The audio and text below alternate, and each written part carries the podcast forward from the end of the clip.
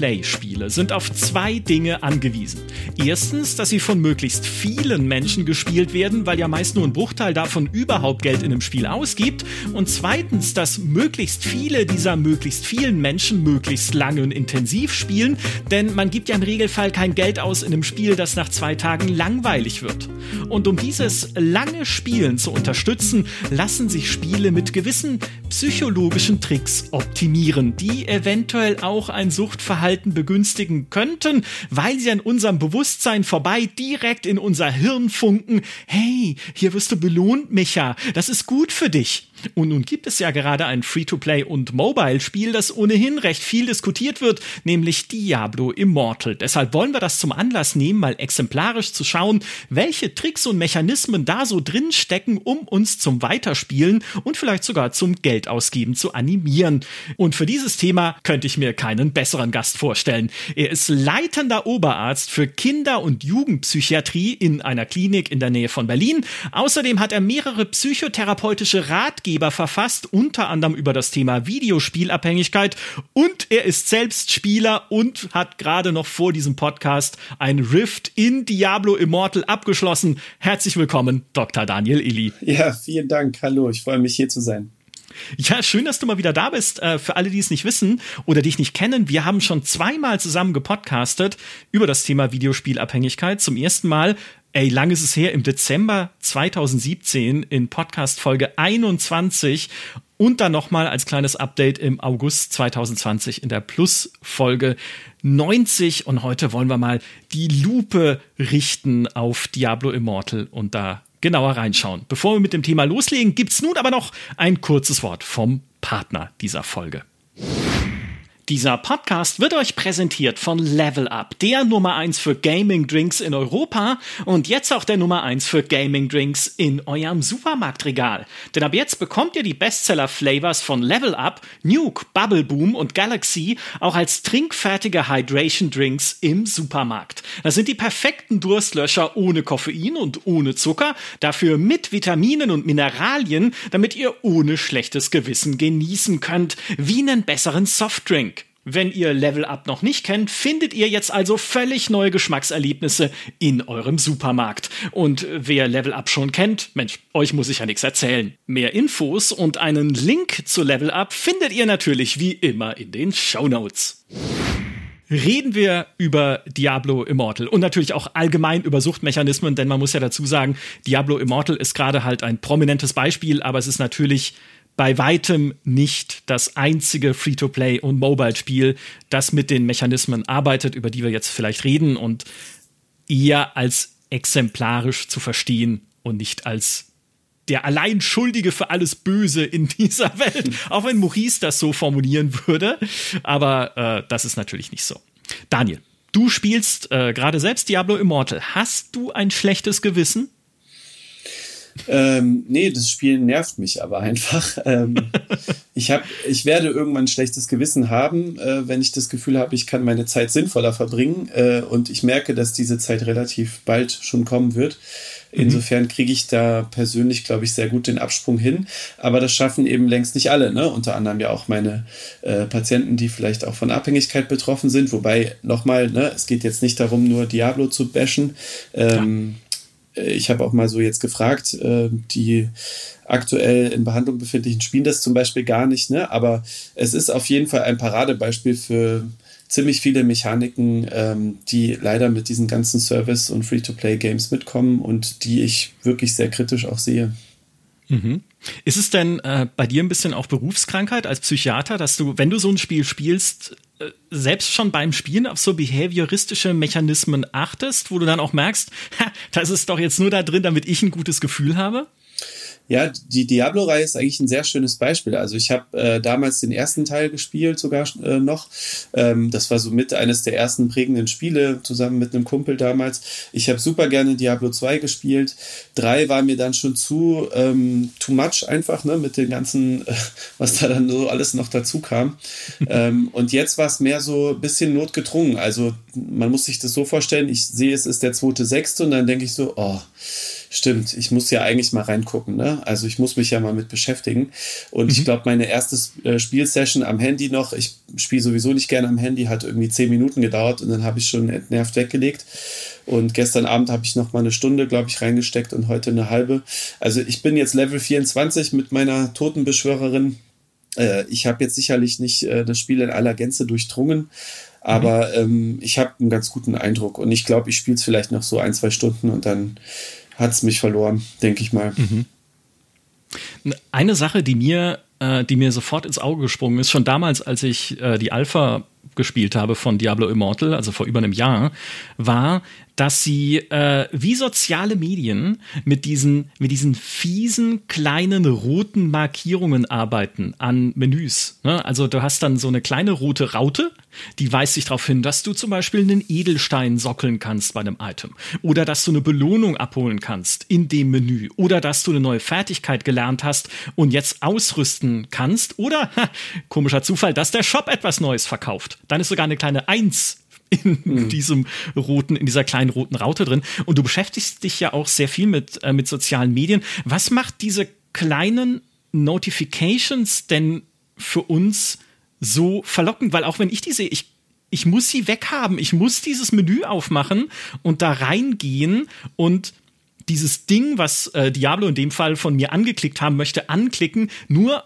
um diese rote Raute wegzuhaben, weil ich diese, diese Notification mich so reizt. Was, woran liegt das? Ja, ähm, das ist gut, dass du es ansprichst. Das fiel mir auch irgendwie auf. Ich finde äh, das Interface generell so ein bisschen gewöhnungsbedürftig. Ähm, und ähm, jetzt, wo du sagtest, ne, dass dich das so an Social Media erinnert, das stimmt. Und ähm, genau, ich will jetzt auch so ein bisschen meinen Fokus auch von den Videospielen ein bisschen ähm, erweitern. Ich habe zum Beispiel bemerkt, dass einfach sehr viele weibliche Betroffene ähm, nicht bei mir in der Gruppentherapie zum Beispiel ankommen weil die einfach nicht von den Eltern vorgestellt werden, weil mhm. eben die männlichen Spieler dann eher ähm, ja sozusagen ein Dorn im Auge der Eltern sind und die Mädchen chatten ja nur mit ihren Freundinnen und fallen dann nicht auf. Und im Zuge dessen habe ich mich jetzt halt auch massiv nochmal mit, mit Social Media und so beschäftigt. Bin selber zum Beispiel, äh, habe da lange einen Bogentum gemacht, seit Januar dann auch auf Twitter zu finden ähm, wer mir da folgen mag, soll das gerne tun, damit das hier an dieser Stelle auch mal gesagt ist. Ähm, und ich bemerke aber bei mir selber, dass mich das auch stresst, ne? weil man einfach irgendwie, Twitter geht noch, finde ich, aber wenn du irgendwie in zwei, drei sozialen Netzwerken bist und hast immer das Gefühl, da ist was Neues passiert, ich muss irgendwie nachgucken, ähm, das würde mich persönlich jetzt unter Stress setzen. Und wenn ich das dann noch in einem Spiel habe, äh, was ich ja eigentlich abends zur Entspannung spielen möchte, dann finde ich auch diese Mechanik einfach irgendwie nervig. Ne? So, also allein jetzt gerade bei meinem letzten Run, dass du so ein Doppel-Quest-Log hast, ne? So einmal die Quest, die die Story jetzt vorangibt, keine Ahnung, geh dahin, mach dieses. Und dann aber, äh, du musst noch das und jenes machen, um irgendwie den und den Fortschritt dann äh, zu bekommen. Und das gab es ja früher auch nicht. Und ich finde, Spiele waren noch wesentlich besser, als sie einfach einen Fokus hatten. Ne? Und den Fokus einfach auf die Geschichte oder die Charakterprogression, aber nicht noch so tausend Metasysteme und noch diese Steine und das und dann muss man noch jenes machen. Ähm, das finde ich alles so ein bisschen anstrengend, ehrlich gesagt. Ja, aber das Gruselige ist doch, dass es funktioniert. Also ich, ich, zumindest bei mir, ich meine, du, bei dir ist es gut, dass es dich nervt, aber ich merke schon, ich, auch wenn diese Markierung da ist am Menü, ja, na klar will ich wissen, was ich jetzt wieder freigeschaltet habe, indem ich super simplen Blödsinn gemacht habe, wie ein Item anzulegen mhm. oder lass es ein legendäres Item sein. Also das fängt ja auch mit den Belohnungen an bei den bei den simpelsten Dingen, die man in einem Diablo eben so macht. Oh toll, du hast mit dem Schmied gesprochen. Ja, natürlich spreche ich mit dem Schmied, weil da steht er halt und, und hat einen Hammer in der Hand und schmiedet ein Schwert. Also mit dem rede ich halt vielleicht, kriege ich ein Schwert von der Person oder wie auch mhm. immer. Ne? Also so, so eine super niedrige Schwelle einfach, um dich direkt in diese, in diese Belohnungstretmühle reinzuziehen und ja in diese, ne, du sagst ja, diese Metasysteme, ne, es ist ja die Tretmühle, die nochmal aufgesetzt ist über den Belohnungsmotor, den wir ja eh schon kennen aus Diablo klassischerweise, nämlich einfach die Items. Ne? Also ja. das ist ja so das, der Kern des Ganzen, aber was Immortal macht, ist halt noch ein, ein Gebäude oben drauf setzen. Ja, das, und aber das äh, fühlt sich, genau, das ja. fühlt sich irgendwie nicht gut an. Ne? Und ich, ich denke mhm. aber auch, dass das so ein bisschen eine Generationsfrage ist. Wir beide sind halt ähm, ja ähnlichen Alters und sind einfach noch mit klassischen äh, Spielen groß geworden, ne? die solche Systeme eben nicht brauchten. Und ich bemerke das auch bei mir selber. Ne? Ich lese dann gar nicht mehr, was der Schmied mir zu sagen hat, sondern ich hake ja. quasi ab, ah, ich muss mit dem Schmied sprechen. Und früher hat es eben gereicht, äh, sage ich jetzt mal, durch die Story begründet. Ne? Man läuft da irgendwie durch eine toll gestaltete Welt und oh cool, da ist ein Schmied, mit dem muss ich unbedingt reden. Ja, es war doch klar, dass man mit ihm redet. Äh, und jetzt macht man es eben, um irgendein Häkchen zu setzen. Ne? Und das ist äh, das fühlt sich einfach nicht gut an, aber wenn wir dann so darüber reden, kommt man sich auch schon uralt vor, ne? so Crumpy Old Man mäßig. Ähm, wenn ich mit jüngeren Spielern spreche, ne? die bemerken das zum Beispiel gar nicht oder die haben gar nicht so diesen Anspruch, ein Spiel so zu erleben. Und das finde ich irgendwie dann auch schade. Ne? Und diese Mechanismen, die du da ansprichst, vielleicht kommen wir dann mal zum ersten großen Punkt, äh, nämlich der Konditionierung. Ne? Also mhm. Das wäre einer der psychologischen Tricks, die sich jetzt unter anderem da eben auch Diablo bedient. Ähm, und Menschen reagieren einfach unterschiedlich darauf, weil sie eben auch unterschiedlich konditioniert sind. Ja, und ähm, die Tatsache, dass du dann das unbedingt anklicken musst, heißt eben, dass du da eine bestimmte Prägung eben hast. Ja. Ähm, und weiß nicht, wollen wir uns mal angucken, wo so eine Konditionierung herkommt? Ähm, also, oh ja, sehr gerne. Genau, ja. also den, den meisten wird der Pavlovsche Hund ja vielleicht auch noch was sagen. Ne? Also mhm. das kennt man vielleicht noch so aus der Schule so ein bisschen. Ähm, das war letztlich ein Experiment, was Pavlov da damals gemacht hat, äh, dass er einen Hund hatte und hat dem sozusagen Fressen gegeben und hat dann gemerkt, ah, wenn ich dem Hund eben Fressen gebe, ich finde das Beispiel so schön, weil das so schön auf Free-to-Play passt, ne, mit dem Fressen gehen. ähm, dann fängt er natürlich an zu sabbern, ne, weil äh, klar, der sieht das Fressen, riecht das vielleicht, ne, und äh, sozusagen der Verdauungstrakt bereitet sich vor, da kommt gleich Nahrung, ja. Und dann hat er zeitgleich dazu eine äh, Glocke geläutet ähm, und hat den Hund sozusagen auf diese Glocke konditioniert. Also der Hund hat gelernt, ha, Glocke heißt, es gibt gleich Futter. Und was er dann festgestellt hat, ist, dass der Hund auch dann anfängt zu speicheln, wenn nur die Glocke ertönt, aber es überhaupt kein Fressen mehr gibt. Ja? Mhm. Und dieses Beispiel finde ich so schön, um sich einfach diese Mechaniken auch klar zu machen, weil äh, was die meisten Free-to-Play-Spiele und eben auch Diablo Immortal tun, ist eben dauerhaft Glockenläuten bei uns und manchmal gibt es dann noch was zu fressen und manchmal eben auch nicht. Ja, ich finde, das passt sogar mit zu diesem Notification-Item, ne, zu der roten Raute, die ich gerade erwähnt hatte, weil ich lerne auch in Diablo Immortal von Anfang an diese rote Raute zu verbinden mit in diesem Menü findest du jetzt was Neues, was dich belohnt. Ne? Logischerweise. Hey, ich kann irgendwie einen Edelstein sockeln, ich kann mir eine neue Belohnung abholen im, in diesem Battle Pass-Menü oder sowas. Aber diese rote Raute führt mich eben auch in den Shop. Sie führt mich auch zu Shop-Angeboten, auf die sie hinweist. Das heißt, ich lerne diese rote Raute zu verbinden mit Belohnung und damit verbinde ich auch so ein bisschen den Shop mit etwas Gutem. Vielleicht eher, als wenn da nur der Shop-Button wäre ohne dass ich gelernt habe, dass eine rote Raute irgendwie was Gutes bedeutet in Diablo Immortal. Mag nur, also äh, mag vielleicht jetzt auch nur meine Psychen, äh, Küchenpsychologie ja, sein, in dem Sinne. Aber man, man wird schon, äh, man wird schon so ein bisschen, äh, man schöpft schon so ein bisschen Verdacht bei solchen Sachen. Weißt du, was ich meine? Also mhm. es kann, es muss schon bewusst gesetzt sein, glaube ich. Auch dieses Symbol, dass sie es halt benutzen für einerseits Belohnungen und andererseits, um mir etwas zu verkaufen. Ja, absolut. Da ist nichts zufällig, ne? Und das sind ja Mechaniken, die man zum Beispiel aus äh, sozialen Netzwerken auch kennt, ne? Wie zum Beispiel auch Werbung platziert wird, dass man irgendwie erstmal zweimal hingucken muss, ist das jetzt ein regulärer Post von irgendwem, den ich folge, oder ist das äh, eine Werbeanzeige? Und das fällt gerade auch ähm, jüngeren Menschen, also vor allem Kindern und Jugendlichen, dann auch schwer zu erkennen, äh, ist das jetzt wirklich eine Werbeanzeige oder eben nicht. Ja, und genau das macht eben äh, Diablo an dieser Stelle. Ja. Und was äh, auch sehr typisch ist für ein Free-to-Play-Spiel, ist jetzt auch keine neue Erkenntnis, aber einfach dieses Erfolgsstaccato direkt am Anfang.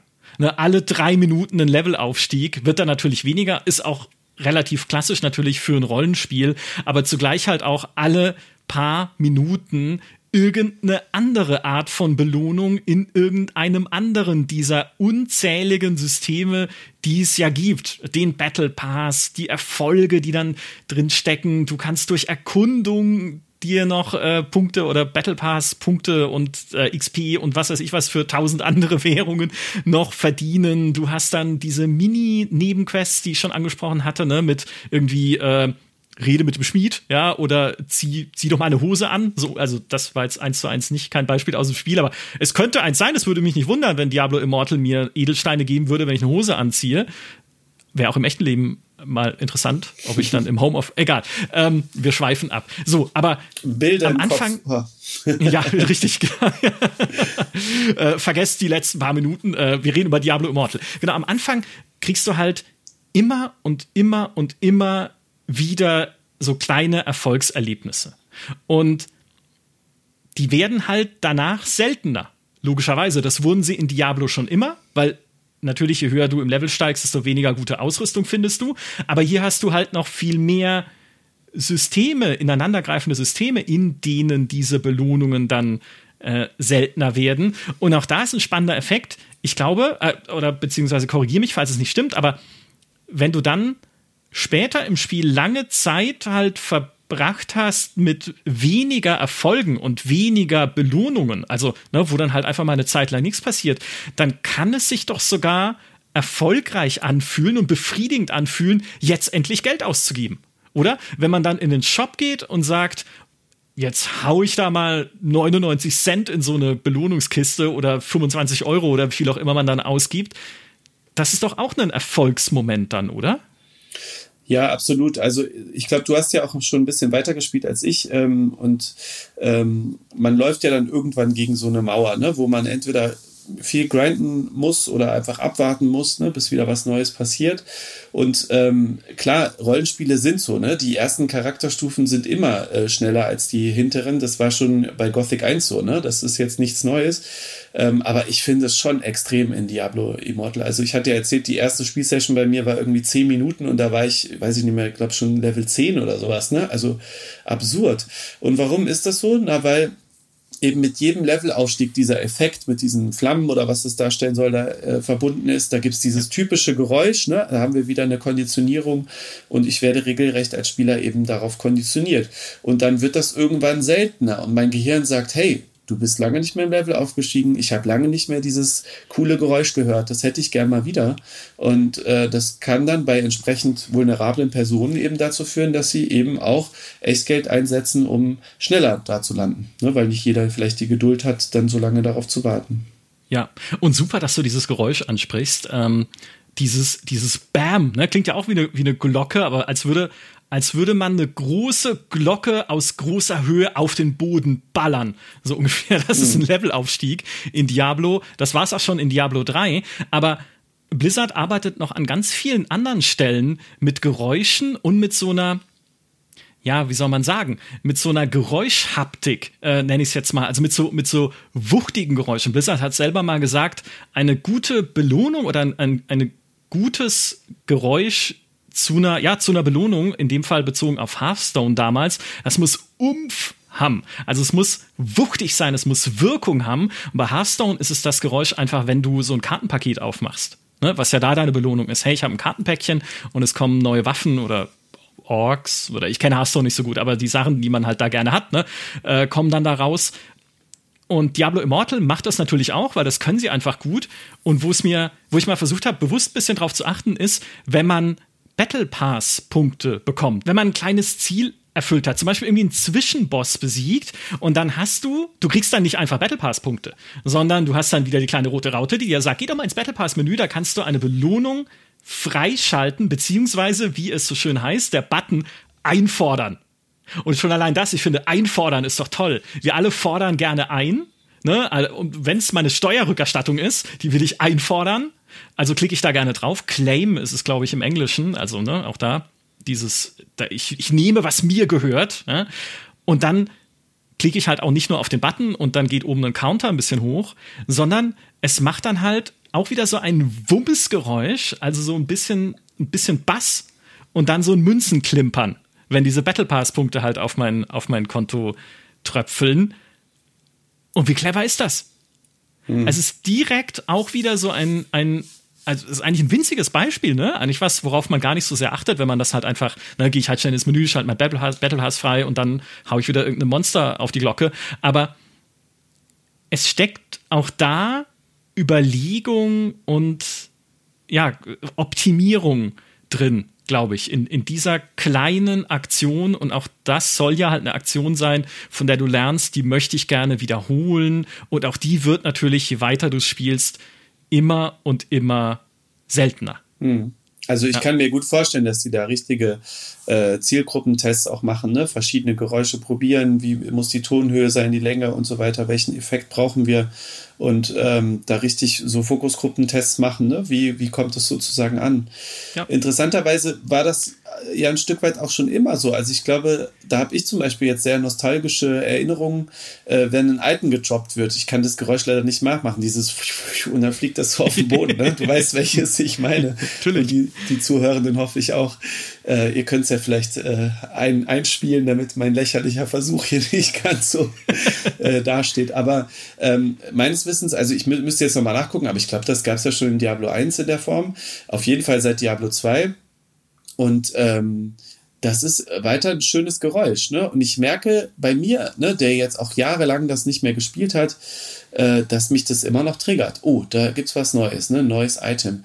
In, in mhm. dem Fall ist es aber kontraproduktiv, weil ich den Loot so austauschbar finde bei Diablo Immortal, dass ich mich gar nicht mehr so richtig freue. Ich lese mir gar nicht mehr die Stats durch. Ich gucke einfach, ist da ein Pfeil nach oben, ist das Ding besser als das, was ich habe und dann rüste ich das aus, weil ich weiß, es kommt sowieso wieder irgendwann was Neues. Ne? Also die Bindung an die Gegenstände äh, ist meiner Meinung nach in einem Nicht-Service-Game viel stärker gewesen. Ne? So dass ja. man wirklich äh, dann auch mal sein Schwert, ne, und ähm, mit dem Schwert habe ich das und das erlebt und dann behalte ich das noch, ne, wer weiß und so. Also ähm, das sehe ich jetzt äh, in, dem, in dem aktuellen Ableger leider nicht mehr. Total, total, absolut, würde ich, äh, unterschreibe ich zu 100 Prozent. Es ist einfach so ein, einfach nur ein Durchspulen von Items, den Pfeilen folgend. Total. Es gibt ein bisschen noch eine Abstufung bei den legendären Items, die ja auch ein anderes Fallgeräusch haben als normale Items. Das ist heller, klarer, äh, in dem Fall, ja, natürlich auch seltener, weil es die legendären Items sind, aber auch verlockender, weil es halt seltener ist. Und äh, was die sehr lustig haben, äh, wo ich gedachte, hä, also jetzt wird es ein bisschen albern, Blizzard, ist ja bei einem normalen Item-Upgrade, also wenn du irgendwie deine Schulterpolster austauschst von äh, blaues Polster 1 zu blaues Polster 2 und dann hast du halt drei Gesundheitspunkte mehr, dann hat das einen grünen Pfeil. Wenn du aber ein richtig gutes legendäres Item findest, dann hat es vier Pfeile nach oben statt nur einem, wo du gleich siehst, das erhöht deinen Schaden, aber mal richtig dicke. Ja, und auch das ist wieder ein gutes Gefühl. Ne? Also, wo man halt sagt, okay, hey, wenn das ein grüner Pfeil ist gut, aber vier grüne Pfeile ja, ist halt eine richtig deutliche Steigerung. Und auch das, ich sag mal, es müsste ja eigentlich nicht sein. Ne, weil auch da würde ja der normale grüne Pfeil reichen und du siehst auf einen Blick, hey, das Item ist besser als mein aktuell angelegtes. Wenn ich, keine Ahnung, die Waffe, die ich gerade habe, ist halt einfach schlechter als dieses legendäre Item. Aber um dir halt nochmal so einen extra Push zu geben, drehen sie es halt nochmal ein Stück weiter und geben dir dann diese, diese Mehrfachpfeile. Es gibt auch noch Varianten mit zwei, drei Pfeilen. Ich weiß nicht, ob es noch mehr gibt. Sowas, sowas Gutes haben wir nicht gefunden, aber ähm, um dir halt, um dieses, dieses dieses Belohnungsgefühl, das dieses legendäre Item dir gibt, nochmal zu verstärken. Und wenn es nur visuell ist, also ich habe jetzt, ich habe mathematisch noch nicht ausgerechnet, ob es wirklich viermal so stark war wie eine andere Waffe, die nur einen grünen Pfeil hat. Also es kann sein, aber vielleicht ist auch da wieder was an der Mathematik gedreht, irgendwie ein bisschen. Es fühlt sich einfach, es fühlt sich einfach toller an. Mhm. Und ein anderes kleines Beispiel, was ich noch gefunden habe, für so ein für so einen Mechanismus, der in dem Fall jetzt kein Belohnungsmechanismus ist, aber einer, der sich auch gut anfühlen soll, wo sie, glaube ich, auch viel dran rumgetestet haben, ist, wie gebe ich Quest-Items ab? Und wenn ich eine normalerweise in einem Rollenspiel eine Quest abschließe, selbst wenn ich ein Item abgeben muss, dann gehe ich halt irgendwo hin und dann habe ich eine Dialogoption, ich habe deinen deinen Pilz gefunden oder dein Buch gefunden oder sowas. Und dann sagt halt der NPC, top, äh, hier ist Gold. Ne?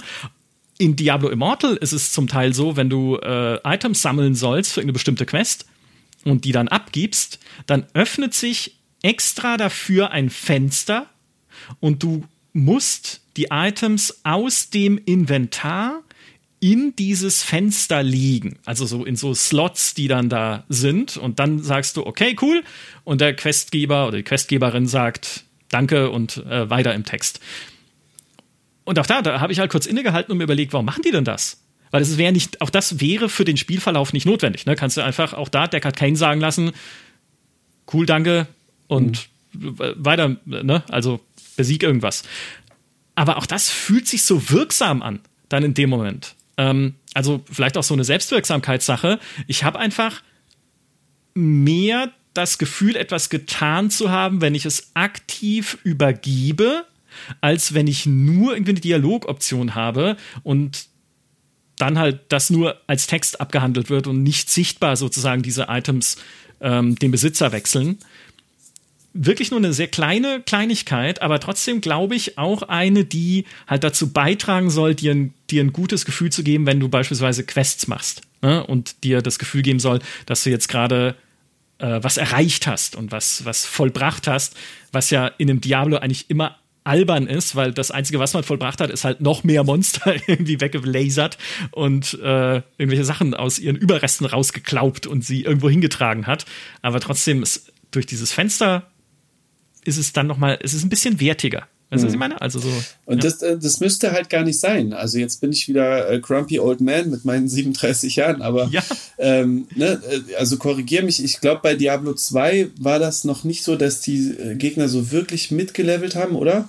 Also, auf, oder gehen wir mal zurück zum nee. ersten Teil. Genau, also ne, da war, da war ja auch eine Motivation da. Ne? Ich habe irgendwie gemerkt, oh, ich bin in diesem blöden Schinder-Dschungel, um da mal ein Trauma zu öffnen. Äh, und diese kleinen äh, Blasrohrkärtchen machen mich einfach nur fertig. Also muss ich irgendwie noch mal gucken, dass ich was verändere. Ne? Und das war damals ja Motivation genug, äh, sich zu verbessern, äh, noch mal zu gucken, äh, meinetwegen auch noch mal ein bisschen zurückzugehen und sozusagen zu grinden, ne, wenn es sein muss. Aber es war eben in der Entscheidung von mir als Spieler. Und was man jetzt nur noch macht bei diesen oder bei vielen Free-to-Play-Spielen, ist halt, ich werde besser im Charakterlevel und der Entwickler passt einfach nur eine mathematische Gleichung an. Ne? Mhm. Dann macht er halt die Gegner stärker. Das Spielerleben ist eigentlich eins zu eins das gleiche, egal ob ich auf Level 1 bin oder auf Level 10. Also natürlich gibt es da auch noch dann mehr Subsysteme und Unterschiede und mehr Fähigkeiten und so weiter, aber so vom Grundprinzip. Ne? Und ich mache eigentlich nichts anderes, was ich in Minute 1 nicht eh schon gemacht habe, aber ähm, um eben mithalten zu können, muss ich dann eben in diese Mühle einsteigen. Und das macht mir einfach keinen Spaß. Ne? Also das, ne, das nervt mich. Das ist Arbeit und das ist kein Spielen. Und wenn man jetzt mal zurückdenkt an die damals so katastrophale Ankündigung, ne, dass das neue Diablo ein, äh, ein, ein, ähm, ein Mobile-Spiel wird. Und ich glaube, sie haben doch dann sowas ähnliches gesagt wie äh, Don't you guys have fun oder sowas, ne? Mhm. Ähm, ja. Phones, ja, ja. Genau, oder, äh, oder haben sie gesagt, äh, ihr habt doch alle Phones und ihr wollt doch Spaß haben oder irgendwie sowas. Ich genau. krieg's jetzt nicht mehr zusammen, du weißt es wahrscheinlich auch besser als ich. Ähm, aber nee, das macht mir halt keinen Spaß. Ne? Und ja, ich habe ein Telefon, aber ich möchte bitte mit telefonieren und nicht darauf ein Diablo spielen. Danke. Ach ja, ich weiß, also ich, ich will schon ein Diablo spielen, aber natürlich halt eines, das äh, genau das, was du alles völlig zu Recht gerade aufgezählt hast, halt nicht hat. Oder zumindest mir nicht so sehr ins, ins Gesicht hält. Und also, wie gesagt, wenn, wenn man, wenn man es casual spielt, und ich will jetzt, es geht gar nicht mal um die Pay-to-Win-Frage, ne? Das ist jetzt nicht das, was wir auch heute diskutieren. Das ist, steht nochmal auf einem anderen Blatt, was Sachen dann am Ende kosten. Und es ist ja auch völlig legitim, mit einem Free-to-Play-Spiel Geld verdienen zu wollen und zu müssen. Die müssen ja auch ihre Mieten bezahlen in Irvine. Ähm, aber dass es mir, wenn man es bewusst spielt, so sehr immer wieder ins Gesicht hält, genau wie du sagst, diese Optimierung, dass diese Mathematik, ne, auf der das basiert, was ich, was ich da erlebe, das finde ich halt dann, das ist halt blöd, ja, das, das nimmt halt so diesen, das Spielerische auch ein bisschen, ein bisschen raus. Es ist halt nicht mehr, ich meine, Diablo war schon immer ein sehr mechanisch geprägtes Spiel, also es war noch nie eine, eine Traumreise durchs Wunderland mit wundervollen Charakteren und einer tollen Story, aber es, es holt dich noch viel mehr auf diesen Boden der Mechanik und dann halt bei einem Free-to-Play-Spiel noch dazu auf diesen Boden der Optimierung, wo du weißt, dieses ganze Spiel richtet alles darauf aus, mir mein allerbester Freund zu sein, der dann aber irgendwann kommt und sagt, hey, hast du mal eine Mark? Ne? Oder einen Euro? Mhm. da, da, merkt man, wie alt ich bin. Ja,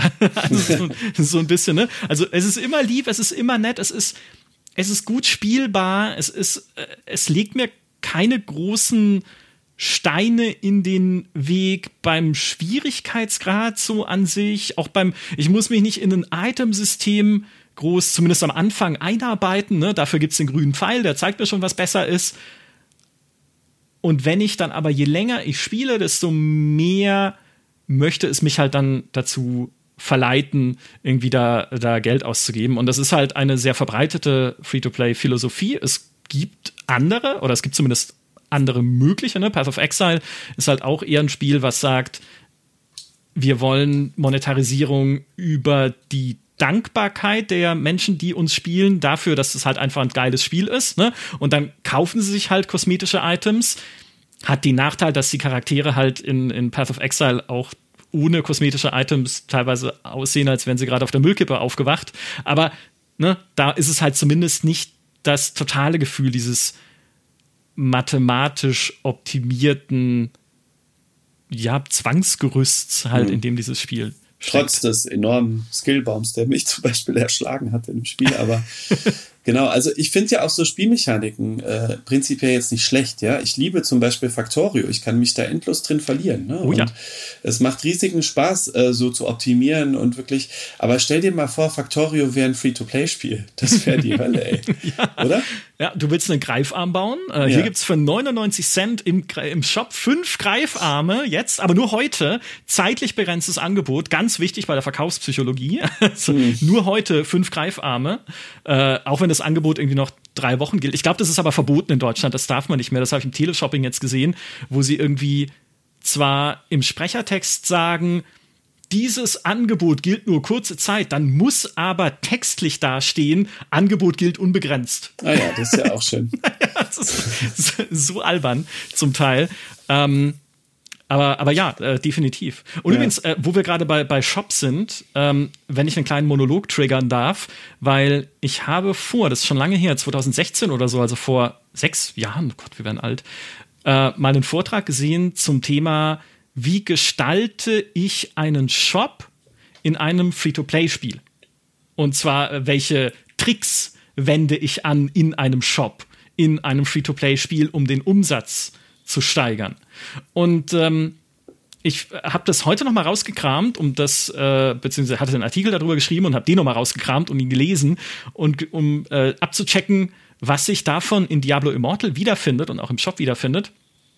Und äh, nicht alles, aber ich würde es noch mal kurz erzählen. Ich weiß nicht, ob ich das im Podcast schon mal gemacht habe. Falls ihr es schon kennt, skippt ein bisschen, sagt hier der Opa Rumbled wieder. Äh, ne? Also benutzt äh, einfach, skippt einfach mal irgendwie fünf Minuten vor, dann habt ihr es hinter euch. Für alle anderen, ähm, einer dieser Shop-Tricks, die damals, das war auf einer Entwicklerkonferenz, ein Entwickler eines Free-to-Play-Spiels vorgestellt hatte, war, sie haben gesehen, in ihrem Spiel, dass nur 60 Prozent der Spielerinnen und Spieler überhaupt den Shop öffnen. Alle anderen ignorieren ihn. Was haben sie daraufhin gemacht? Sie haben tägliche Belohnungen eingeführt. Ne? Kriegst kostenlos, musst einfach nur ins Spiel gehen, dich einloggen, in Diablo Immortal ein Monster besiegen und bekommst dann halt einfach deine tägliche Belohnung und die bekommst du im Shop. Also du musst dafür das Shopfenster öffnen, um diese kostenlosen ja, Belohnungen, was auch immer es dann war, in dem Fall äh, abzuholen. Und exakt das macht Diablo Immortal auch. Auch da kriegst du ja diese tägliche Belohnung, die ja eine Beleidigung ist an alle ernsthaften Menschen, die das spielen, weil ich meine, ich, ich, starte doch kein Diablo und besiege nur ein Monster, um eine Belohnung abzuholen. Nein! Ich, das so darf man das nicht spielen. Ähm, sondern wenn, dann besiege ich tausend, ja, wie sie es in einem Diablo gehört. So, und diese, diese Belohnungskiste, die du dann kriegst, die ist im Shop. Und übrigens, wenn er die öffnet, hat sie auch wieder so ein, ein, ein mit Bass unterlegtes, bisschen wuchtiges Kistenöffne-Geräusch. Ne? Auch da sind wir wieder bei den, äh, bei den Audioreflexen, die damit getriggert werden sollen. Sie haben leider keine coole Kiste drin, die sich cool öffnet. So eine Animation, Vielleicht waren sie da ein bisschen sauer, dass sie das nicht hingekriegt haben, weil das fehlt irgendwie noch. So, auch wie das Kartenpaket in Hearthstone, das da so Oder wie die Lootbox in Overwatch, ne, dass die so aufplatzt und so. Jetzt bringen Sie doch nicht auf Ideen, Michael. Das ja, aber das, das kommt noch. Hey, äh, wollen wir an der Stelle wetten, hier mit euch allen da draußen? ich wette mit allen von euch, und, oh nee, da werde ich arm. Aber ich, ich, ich wette, das bauen sie noch ein. Also so, so eine richtig, richtig befriedigende Lootbox platzt auf Kiste, springt auf und lauter goldener Regen kommt raus mit coolen Items. Es sei denn, du hast die Schrottkiste gekauft im Shop, dann ist es halt brauner Regen mit grauen Items oder so. so. Aber vielleicht, ich will deinen Monolog jetzt nicht unterbrechen, aber es passt gerade so gut äh, wegen Lootbox. Warum mhm. ist deiner Meinung nach das Spiel in den Benelux-Ländern nicht zugelassen? Ist es wegen den Rifts, weil du da einfach äh, diese Wappen ausgeben kannst? Ist das Glücksspiel und deswegen ist das Spiel nicht in Belgien erschienen zum Beispiel? Ich hab, das habe ich tatsächlich heute versucht, mir zu, irgendwie rauszufinden. Blizzard sagt ja dazu nichts. Sie sagen nur, es darf nicht erscheinen wegen der Betriebsregeln in diesen Ländern. Es gibt ja, soweit ich das überblicke, im Shop nichts zu kaufen, was komplett zufällig ist. Es gibt aber diese tägliche Belohnungskiste, die ja kostenlos ist, in der zufällige Items drin sein können. Wenn ich mich und du kannst erinnere. halt die Rifts machen und je mehr. Waffen genau. du investierst, desto Genau, die Rifts ja. selbst, genau, aber die kaufst du ja, die, du kannst natürlich die Embleme für die Rifts kaufen, diese Wappen, genau, mhm. ähm, die dann die Rifts hochwertiger machen und da die Beute erhöhen. Es kann sein, dass das um die Ecke sozusagen eine Lootbox ist, in dem Fall. Äh, bitte korrigiert mich auch allen, schreibt es in die Kommentare, falls man Lootboxen direkt kaufen kann. Ich habe mir nichts gekauft in dem Spiel, ja, so verrückt bin ich nicht. Aber äh, es mag sein, dass sie, äh, dass sie das auf die Rifts bezogen haben. Im Prinzip ist ja das komplette Spielprinzip von Diablo eine Lootbox. Ja, ist ja, es geht ja ums, nur ums Loot. Aber klar, du kannst mit Geld deine Chance auf hochwertiges Loot erhöhen. Ja, Und also sie sagen ja ganz klar, wenn du jetzt äh, diese äh, Legendary ähm, Embleme da nutzt, ähm, dann kriegst du besseres Loot. Genau. Ja. Und das geht schon in eine Lootbox-Richtung, würde ich mal sagen, oder in eine Glücksspielrichtung. Ne? Ja. Also, und deswegen, es kann schon sein, dass das dann darunter fällt. Ähm, noch kurz, äh, um den Shop-Monolog abzuschließen, weil es sind noch ein paar kuriose Sachen einfach drin, die Diablo Immortal noch nicht macht. Ähm, ein Beispiel, was der Entwickler, der das damals präsentiert hat, genannt hat, war, dass man den Umsatz deutlich steigern kann, wenn man ablenkende Angebote macht in einem Shop. Ablenkende Angebote heißt, du hast äh, beispielsweise eine Reisewebsite und bietest eine Reise an nach Paris und eine Reise nach Rom. Beides sehr beliebte Städte. Die beiden Reisen kosten jetzt in dem Beispiel gleich viel. Also entscheiden sich 50 Prozent der Leute für Paris und 50 Prozent für Rom. Ungefähr. Ne? Also mal so Pi mal Daumen, weil es einfach die Städte ungefähr äh, gleichwertig sind. Wenn du aber dann noch ein drittes Angebot hinzufügst, einer Reise nach Rom ohne Frühstück, dann buchen plötzlich 75 Prozent der Leute Rom. Und warum? Weil sich in ihrem Kopf ein kleiner Schalter umlegt, der diese Romreise mit Frühstück als wertiger wahrnimmt, weil daneben eine Romreise ohne Frühstück steht und Paris ist in der Gleichung plötzlich komplett an den Rand gedrängt. Und so steigerst du dann deine, deinen Romabsatz sozusagen. Mhm. Und, und das, das, obwohl die Italiener bekannt sind für ihr tolles Frühstück, was sie immer alle anbieten. Interessant, ja. Ein Cornetto, genau. Ja. ähm, und äh, das gibt's auch in vielen Free-to-Play-Spielen. Also auch da äh, und in, auch in anderen Online-Stores. Also das sind jetzt auch keine, keine Gaming-Tricks oder sowas, sondern eigentlich fast schon ganz normale, einfach Tricks im Online-Handel, auch darauf könnt ihr achten, ne? Also wenn es irgendwo zwei Angebote gibt und das eine ist klar schlechter, dann soll es euch wahrscheinlich zum anderen lenken, das ihr als besser wahrnehmt und dessen Wertigkeit höher erscheinen lassen. Ne? Dann wollt ihr halt unbedingt nach Rom mit Frühstück. Am besten dann, wenn es gleich viel kostet. Ja, also dieses eine Angebot ist halt überhaupt nicht dazu gedacht, dass es jemand kauft, Rom ohne Frühstück. Wenn es jetzt super viel billiger wäre, vielleicht hätte ich das noch dazu sagen sollen, wenn es super viel billiger wäre, dann hätten es vielleicht dann trotzdem äh, mehr Leute genommen. Aber in dem Fall war die Reise nach Rom ohne Frühstück zum selben Preis auch noch drin wie die Reise nach Rom mit Frühstück. Und natürlich nimmt man dann zum selben Preis die mit Frühstück, weil dann denkt man sich, hey, da habe ich einen guten Deal gemacht, weil ich bin doch nicht doof. Ich buche doch nicht ohne Frühstück. Ist ja auch richtig. Aber dass Paris dabei halt irgendwie plötzlich irgendwie redet keiner mehr von Paris, das ist der eigentliche Hintergedanke. Und ähm, das haben sie dann in dem Fall, äh, was der Entwickler präsentiert hat, auch in ihrem Store umgesetzt. Sie haben zwei exakt gleich teure Angebote reingestellt, aber bei einem bekommt man mehr. Ja klar, was kaufen die Leute? Das, wo man mehr bekommt. Was aber auch da plötzlich gar nicht mehr so wichtig ist, ist die Preise dieser beiden gleich teuren Angebote mit den billigeren Angeboten vielleicht noch zu vergleichen, die es noch gibt. Also ein Beispiel wäre, ne, du bekommst 400 Diamanten für 40 Euro und du bekommst 500 Diamanten für 40 Euro. Ja, äh, dann nehme ich halt die, ne, also die, die mehr Diamanten ist, ist doch klar. Dass diese Pakete, dass aber eigentlich schon die 40 Diamanten, also das kleinere Paket, völlig überteuert ist für das, was man dafür bekommt, das spielt dann weniger eine Rolle. Das nimmst du vielleicht gar nicht mehr wahr. In dem, in deinem Gefühl, das bessere Angebot äh, ergriffen zu haben und das, äh, das Paket gekauft zu haben, in dem du mehr bekommst. Also es schaltet so ein bisschen dieses, dieses Vergleichsgehen ab. Und noch mal eins draufsetzen kann man, wenn man zwei exakt gleich teure Angebote macht, bei denen man auch exakt dasselbe bekommt. Also zweimal 40 Diamanten für 400 Euro aber eines davon hat ein Schild, auf dem steht beliebtestes Angebot. Bumm, steigen die Verkäufe. Weil dieses Schild ist komplett fake, hat er auch zugegeben. Es hat überhaupt nichts damit zu tun, ob das gekauft wird oder nicht. Das haben sie einfach reingeklemmt in ihren Shop, ne? einfach äh, reingepastet. Aber wenn dieses Schild dran ist, wird es mehr gekauft. Was nicht funktioniert, ist das Schild bestes Angebot. Das ist das, das wird dann wahrgenommen, als irgendwie der Shop versucht, mir das anzupreisen. Das ist nicht okay. Aber beliebtestes Angebot muss ja das sein, was andere kaufen. Und was andere kaufen, ist hochwertiger. Also wird das dann auch wieder äh, mehr gekauft. Und ein letztes Beispiel, wenn man dann noch bei zwei exakt gleichen Angeboten auf das Bildchen, was beim einen dabei ist, eine goldene Kiste macht und beim anderen zwei goldene Kisten, obwohl dasselbe drin ist, wird das mit den zwei goldenen Kisten überproportional mehr verkauft, als wenn man sie einfach mit denselben Bildern nebeneinander stehen hat.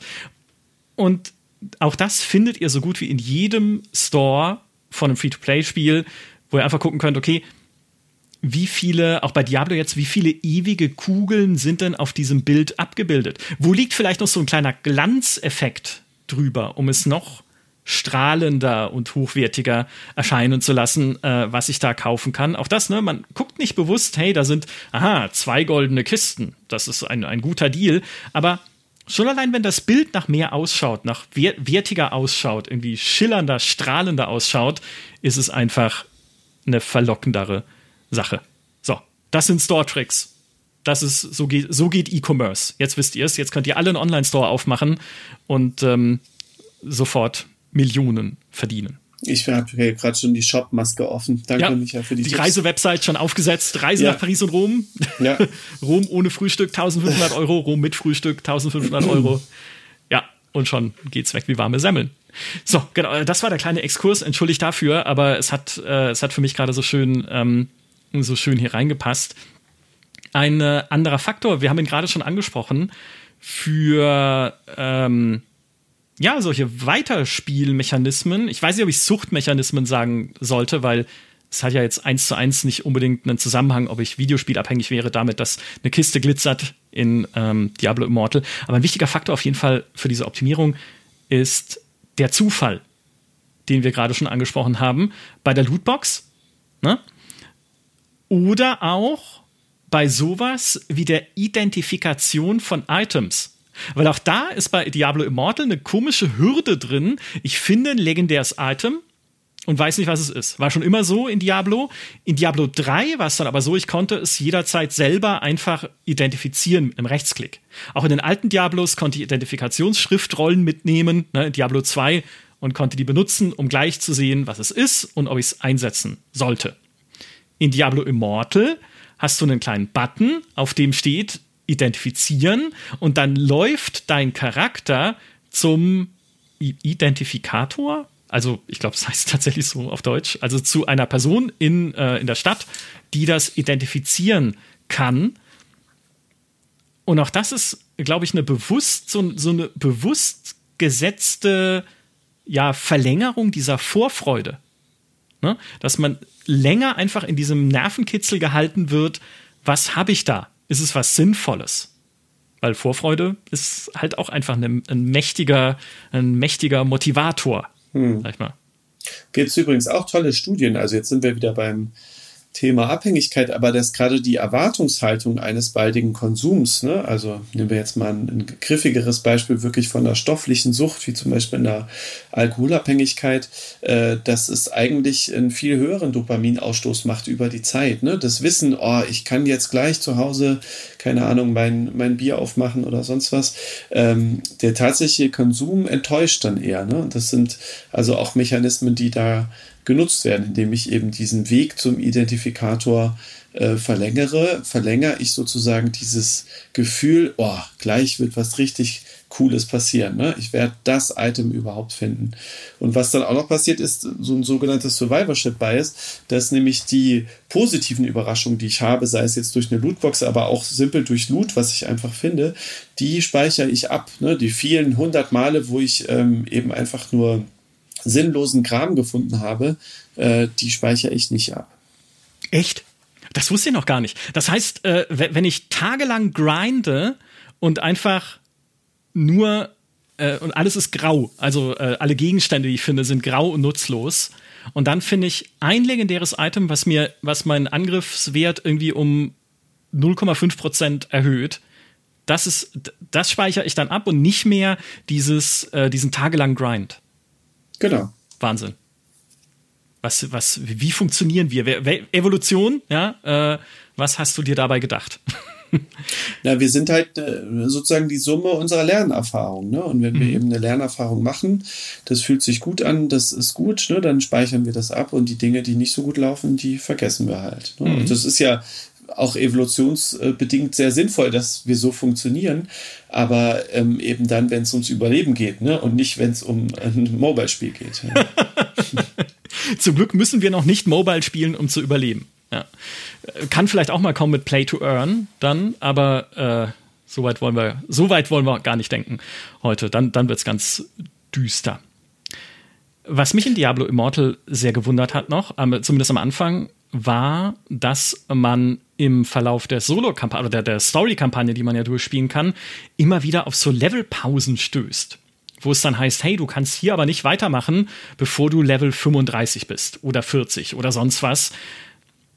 Und da dachte ich dann auch so, warum denn eigentlich? Auch das ist wieder, ne, wie wir es vorhin hatten, so eine Systemik, die vom Spiel her nicht notwendig wäre, weil warum, warum soll es mir plötzlich halt irgendwie so eine, so einen klaren Bruch geben in diesem Story-Durchlauf? Weil ich bin dann halt irgendwie Level 31, aber es hält den Zeigefinger hoch und sagt, du musst jetzt 35 werden. Warum machen sie das?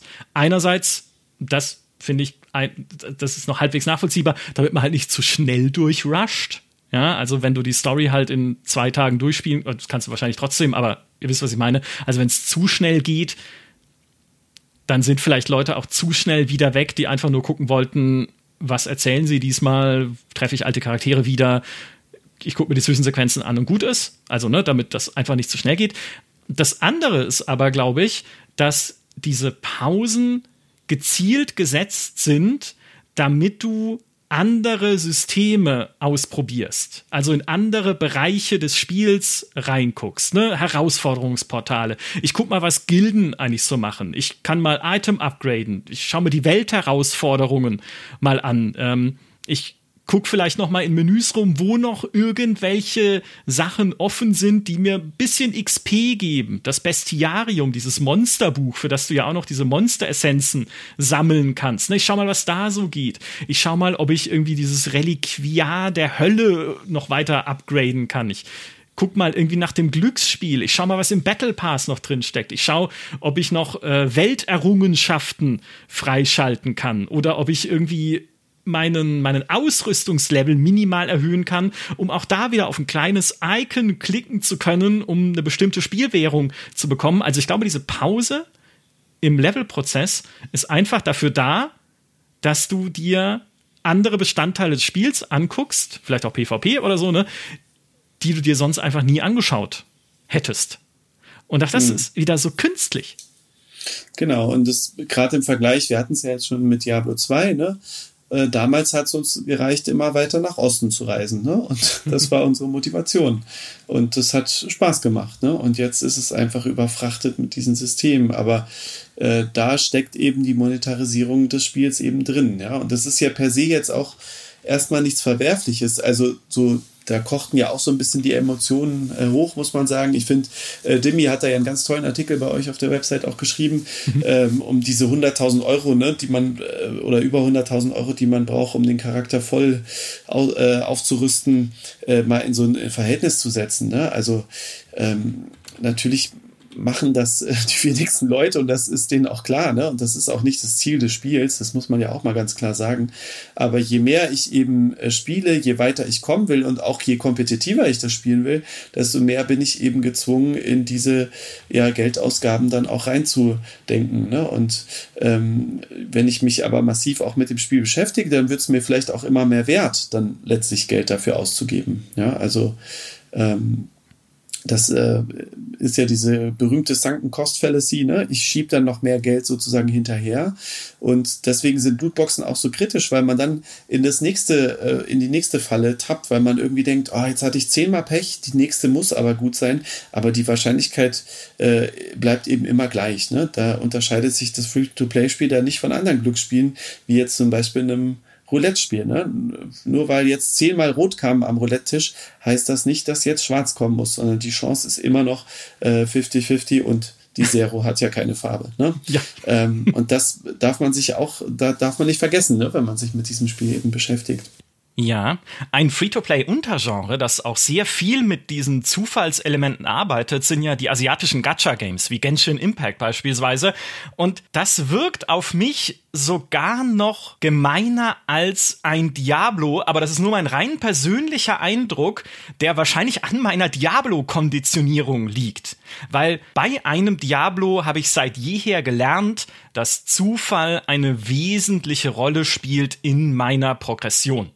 Was habe ich mich damals in Diablo 2 gefreut, als ich nach hunderten Stunden die beste Rüstung im Spiel gefunden habe. Die konnte ich damals noch nicht mal anziehen, weil mein Charakter noch zu niedrigstufig war. Ich musste also erst bis Level ich glaube, es war 86 weiterspielen, um dann überhaupt diese Rüstung tragen zu können. Und dann habe ich mich einfach so mächtig und so belohnt gefühlt, dass ich dachte, hey, jetzt spielst du noch mal ein bisschen weiter. Und ich trete im Dschungel dann irgendwann gegen ein Körbchen und daraus fliegt so eine Schnellfeuerarmbrust wow, ja, und auch mit der, die hat dann wie so ein Maschinengewehr einfach Armbrustbolzen verschossen und wieder habe ich mich halt einfach belohnt gefühlt, aber bis dahin musste ich halt hunderte Stunden spielen. Da war es mir klar, okay, ich muss viel Zeit in dieses Spiel stecken, damit mein Charakter neue, richtig coole Sachen bekommt. Das ist bei Diablo so Teil des Spielprinzips. Und ja auch mit ein Grund dafür, dass äh, Blizzard bei Diablo Immortal wahrscheinlich auf so einer Goldmine sitzt, weil der Zufall halt schon so fest verdrahtet ist im Spielprinzip selbst, in diesem Beutesammeln. Bei Genshin Impact fühlt sich das für mich anders an, denn Genshin Impact ist ein Open-World-Rollenspiel, in dem man mit niedlichen Charakteren durch eine wunderschöne Spielwelt läuft, eine Story erlebt, bisschen so wie in The Legend of Zelda. Also eigentlich ein Genre, das ich in meinem Kopf jetzt nicht direkt mit so Zufall und Zufallsbeute verbinde, aber ne, weil es ein Gacha-Game ist, arbeitet es auch mit Lootboxen, beziehungsweise hier mit Gebeten. Ich kann sozusagen ein Gebet an den Himmel richten, dass er mir neue Waffen und neue Charaktere beschert in fünf Qualitätsstufen. Und jetzt muss man natürlich dazu sagen, dass man das ganze Spiel problemlos genießen kann, ohne diese zusätzlichen Charaktere und Waffen sich besorgen zu müssen. Also, ne, es ist ein Spiel, das dir da keinen Zwang auferlegt, jetzt unbedingt dringend beten zu müssen für irgendwas Neues aber sie führen natürlich diese Charaktere auch sehr sympathisch ein. Es gibt so eine emotionale Ansprache, dass du denkst, ach Mensch, das ist so eine coole Figur, die hätte ich halt einfach gerne, weil ich sie halt schon äh, irgendwie kennengelernt und sofort gemocht habe. Sie geben dir also schon natürlich, müssen sie auch, ist ja ein Free-to-Play-Game und sie wollen Geld verdienen, ne? sie geben dir schon Anreize, diese Figuren haben zu wollen und sie sympathisch zu finden. Und um sie zu kriegen, brauchst du dann eben Gebiete. Und diese Gebiete kann ich kaufen mit einer Währung, die ich, das ist fair, auch im Spiel verdienen kann. Ja, die ewigen Kugeln in Diablo Immortal kannst du nur im Echtgeldstore kaufen. Also zumindest da ist es durchaus ein faireres System. Dieses Gacha-System arbeitet aber natürlich auch mit Tricks. Einer davon ist beispielsweise, dass groß im Shop steht, im Gebiete-Shop sozusagen, jetzt ist die Drop-Chance um 50% höher. Was sich ja erstmal super anhört, aber ein Anstieg von 50% bedeutet, die Drop-Chance war ursprünglich 0,6%, jetzt ist sie 0,9%. Ja, es sind 50% mehr, aber der Anstieg ist natürlich noch längst nicht so groß, wie du ihn dir in deinem Gehirn zurechtlegst, wenn du nur diese 50 Prozent siehst. Außerdem gibt es in Genshin Impact ein sogenanntes Mitleid-System, das dir nach zehn Gebeten garantiert einen Charakter oder eine Waffe mit Qualitätsstufe 4 von 5 gibt und nach 90 Gebeten sogar eine Belohnung mit 5 Sternen. Du bekommst also garantiert an irgendeinem Punkt, wenn du lange genug gespielt hast und vielleicht auch lange genug Geld ausgegeben hast, garantiert eine hochwertige Belohnung. Diablo Immortal hat auch so ein Mitleidssystem, dass man, wenn man 50 legendäre Embleme eingesetzt hat, ein zufälliges Juwel der Stufe 2 bis 5 bekommt. Aber wohlgemerkt 2 bis 5, nicht 5. Also du kriegst nicht automatisch einen hochwertigen Gegenstand, sondern nur irgendwas, ja, also irgendwas der Stufe 2 bis 5. Also auch da sieht man, ne, nochmal eine Nummer härter, als es bei Genshin ist. Trotzdem finde ich halt auch dieses Mitleidssystem bei Genshin zumindest diskutabel, weil es halt noch so eine Karotte ist, die dir vor der Nase baumelt und dir sagt, ja, jetzt hast du ganz lange gar kein Glück gehabt. Also ganz lange nichts Gutes bekommen bei den Gebieten, die du an uns gerichtet hast und für die du vielleicht sogar bezahlt hast. Aber spiel doch einfach trotzdem noch ein bisschen weiter. Du bekommst dann später auf jeden Fall deine garantierte Belohnung. Äh, weißt du, was ich meine? Das ist halt nochmal so eine Ebene von ja Manipulation kann man fast sagen, mich zum Weiterspielen zu bewegen, weil irgendwann gibt's ja was. Und ich mag das nicht. Ich mag solche Systeme einfach nicht. Ja. Ich mag die auch nicht. Ich habe bislang auch nicht lange Genshin Impact gespielt, dass ich aber mal reingespielt auf jeden Fall. Ähm, aber man könnte auch sagen, ne, es kann mir zumindest eine fundierte Entscheidung geben. Also wenn ich weiß, ähm, ne, so ein bisschen wie so eine äh, wie so eine Lotterie, wo ich weiß, hey, wenn ich so und so viel Lose kaufe, habe ich auf jeden Fall äh, den Gewinn, den ich haben will. Ne? Und dann kann ich das eben hochrechnen und kann mir sagen, okay, ist es mir jetzt wert für diesen Fünf-Sterne-Charakter, äh, weiß was ich, ich kenne jetzt die Preise natürlich nicht, äh, 60 Euro auszugeben. Ne? Und wenn es mir das wert ist äh, und ich das Geld habe und möchte das ausgeben, dann finde ich dieses System fairer, als wenn ich nicht weiß, ob ich den nach den 60 Euro überhaupt bekomme. Ja, wenn es komplett zufällig ist, das stimmt. Ja, oder halt, äh, wenn du auch nach 60 Euro komplett random mit gar nichts dastehen kannst, das ist wahr. Ja, dann ist so ein Mitleidssystem äh, nochmal die ein bisschen fairere Lösung. Was Genshin Impact auch hat, ist äh, die berühmten verschachtelten Währungen. Ne? Du kaufst mit Echtgeld oder kannst kaufen Schöpfungskristalle, die wandelst du um in Urgestein Daraus machst du Schicksal und Schicksal ist dann letztlich die Währung, die du investierst in das, was du eigentlich kaufen möchtest. Also irgendwie ne, eine Box mit irgendwelchen Charakteren. Und das ist ein relativ alter Trick und äh, den nutzt natürlich auch äh, Diablo Immortal. Einfach relativ alter Trick, um dir zu verschleiern, wie viel denn jetzt, selbst wenn du Echtgeldwährung gekauft hast, eine Aktion im Spiel in echtem Geld wert ist. Also ähm, man kann sich dann natürlich, man kann sich ausrechnen, ne? man kauft ja im Store von Diablo Immortal ewige Kugeln. Das ist ein geiler Name, die ewige Kugel irgendwie. Ähm, da ändern sich die Preise auch momentan ständig. Also du merkst, da experimentieren sie viel oder sie passen sogar den Store an, irgendwie an die Kaufgewohnheiten der User. Also vielleicht ist es für mich auch jetzt billiger, weil ich noch nie was gekauft habe, als für euch. Sie wären nicht der erste Store, der das macht. Das ist ein relativ auch wiederum gängiger Trick, einfach ähm, für Leute, die viel kaufen, die Sachen teurer zu machen da spricht man ja auch von Wahlen, ne, von Leuten, die besonders viel Geld ausgeben in Free-to-Play-Spielen. Ähm, ja, wenn die eh viel Geld ausgeben wollen, dann schadet es ja auch nicht, wenn bei denen irgendwie das Päckchen Spielwährung irgendwie teurer ist. Ich sage nicht, dass Diablo das macht, aber wie gesagt, es, es kommt vor. So, und äh, als ich vorhin geguckt habe, haben 60 ewige Kugeln 99 Cent gekostet. Das heißt ungefähr 1,65 Cent pro Kugel im teuersten Paket. Im billigsten Paket sind es ungefähr 1,38 Cent äh, pro Kugel. Und von denen kaufst du dann Platin, also noch eine andere Währung. Da kosten dann 500 Platin 50 ewige Kugeln. Das heißt äh, 0,1 Kugel pro Platin, also 0,165 Cent. Und ein legendärer Edelstein im eingebauten Handelshaus, man könnte auch Auktionshaus sagen, der Begriff ist verbrannt bei Blizzard, kostet ungefähr 1500 bis 32.000 Platin. Das heißt, beim momentanen ewige Kugel Umrechnungskurs von 1,65 Cent pro Kugel im teuersten Paket wären das 2,48 bis 52,80 Euro für einen legendären Edelstein. Oder zumindest für die, die es zu dem Zeitpunkt, wo ich nachgeschaut habe, gerade im Auktionshaus gab. So, und wer rechnet das nach? Kein Schwein, ne? sondern du kaufst dann einfach das Kugelpaket, was dir gerade am angemessensten erscheint, äh, weil du einerseits ne, selber weißt, wie viel Geld du natürlich ausgeben oder wissen solltest, wie viel Geld du ausgeben kannst. Andererseits, weil es irgendwie cool und hochwertig ausschaut. Und daneben steht eine Reise nach Rom ohne Frühstück. Und du denkst dir so, nee, dann lieber ewige Kugeln für 1,838 Cent pro Dings. Ähm, da habe ich ein gutes Geschäft gemacht. Aber äh, sich dann halt wirklich noch mal da den Taschenrechner rauszuholen, dann zu gucken, okay, wie viel, wie viel hat mich jetzt eigentlich dieser eine kleine Fortschritt hier im Spiel gekostet? Das macht man halt dann doch in den meisten Fällen nicht mehr. Ja, aber ich mache es zum Beispiel im Rahmen der Therapie, ne, dass man wirklich äh, zurückrechnen muss. Und deswegen würde ich das auch sehr begrüßen, wenn es einen Zwang gäbe, dass alle Währungen in Free-to-Play-Spielen eben in Euro sind. Ja. Ne? Und dann äh, kann ich eben eine erwachsene, fundierte Kaufentscheidung treffen. Ne? Und wenn mir das wert ist, mir irgendeinen legendären Edelstein für 50 Euro zu kaufen, da kann ich das ja meinetwegen auch tun. Aber ähm, ich will eben nicht äh, sozusagen belogen und verschleiert werden. Ne? Und wenn Patienten mit solchen Problemen zu mir kommen, dann rechne ich mit denen zurück und dann legen wir uns so eine kleine Umrechnungstabelle an, die die dann neben den Monitor kleben. Ähm, und dann müssen die halt ein bisschen rechnen, bevor sie eine Aufgabe, äh, eine Ausgabe im Shop tätigen. Aber eigentlich sollte das im Kundenservice mit drin sein eines Spiels. Also das wäre sozusagen eine klare Forderung zurück zu den Europreisen. Ja.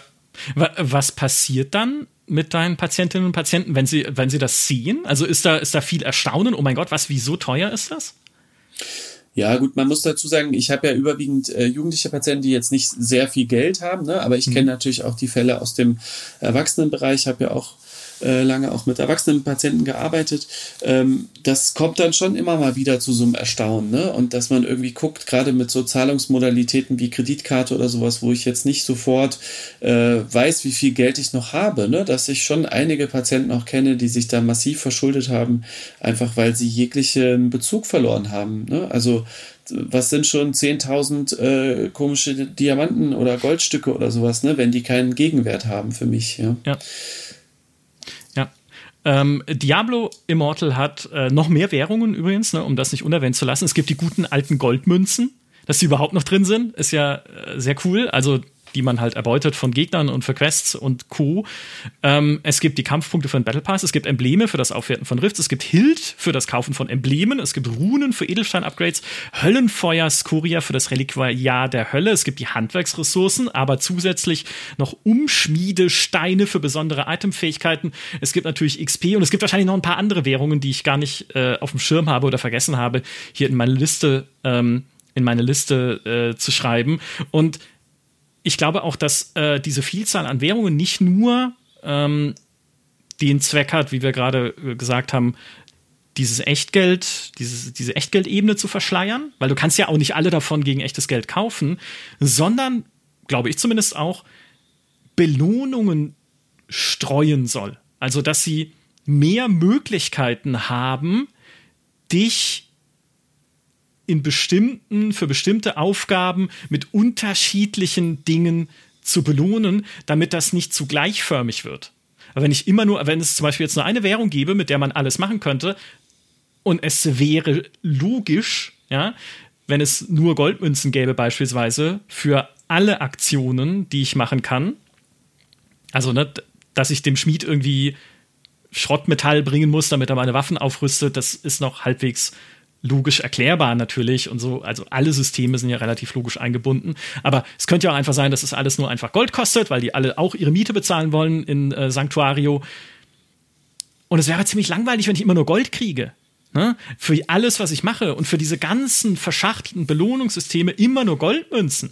Dann nimmt doch, und dann, äh, damit sich da überhaupt noch ein Belohnungseffekt einstellt, würde ich doch denken, müsste ja die Goldsumme immer höher werden. Da kriege ich halt dann drei Millionen Gold irgendwie, ne, so das World of Warcraft, die, die, das World of Warcraft-System dann irgendwie, oh geil, zwei Millionen Gold für irgendwie eine, eine erfüllte Quest. Ähm, nee, stattdessen kannst du hier halt mehr variieren. Da kriegst du da mal Battle Pass-Punkte, da kriegst du mal Hild, da kriegst du irgendwie eine Rune, da kriegst du ein bisschen Skoria, da kriegst du ein bisschen Schrott äh, zum, für so Handwerk und Crafting. Ähm, und man verhindert so einfach, dass, dass das Spiel zu schnell zu gleichförmig wird. Wäre zumindest meine Hypothese.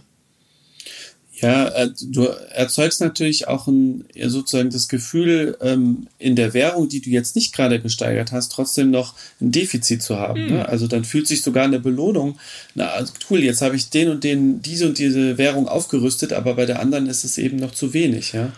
Und ja. ich würde da so ein Stück weit widersprechen, weil ich finde, ähm, und so erlebe ich auch Spiele eigentlich als besser. Und ich denke, viele Game Designer würden da auch zustimmen. Je weniger Ressourcen eigentlich ein Spiel hat, zentrale Ressourcen, desto besser kann es auch werden. Also ja. ein super Beispiel ist Elden Ring, ja, wo ich eben letztlich eine zentrale Ressource habe, ja, oder die ganzen äh, Dark Souls Spiele.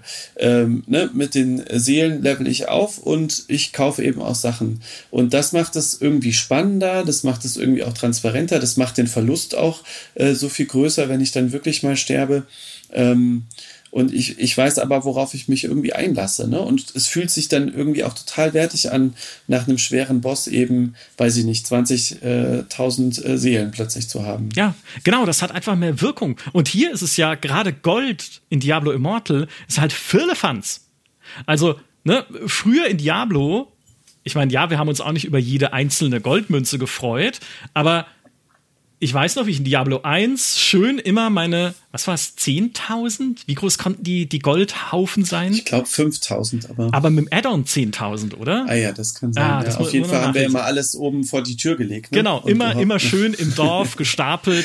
Da waren auch alle Leute ehrlich in Tristram und haben nie was geklaut. Aber ne, man wusste, hey, das ist halt die wichtige Währung und vielleicht kann ich mir irgendwann mal bei äh, Griswold dafür ein Item kaufen, was irgendwie coole magische Eigenschaften hat. So, Gold jetzt, also schon in Diablo 3 war es ja eher so, hm, und jetzt ist es einfach das, das wertloseste, der wertloseste Krempel, der aus Monstern rausfällt.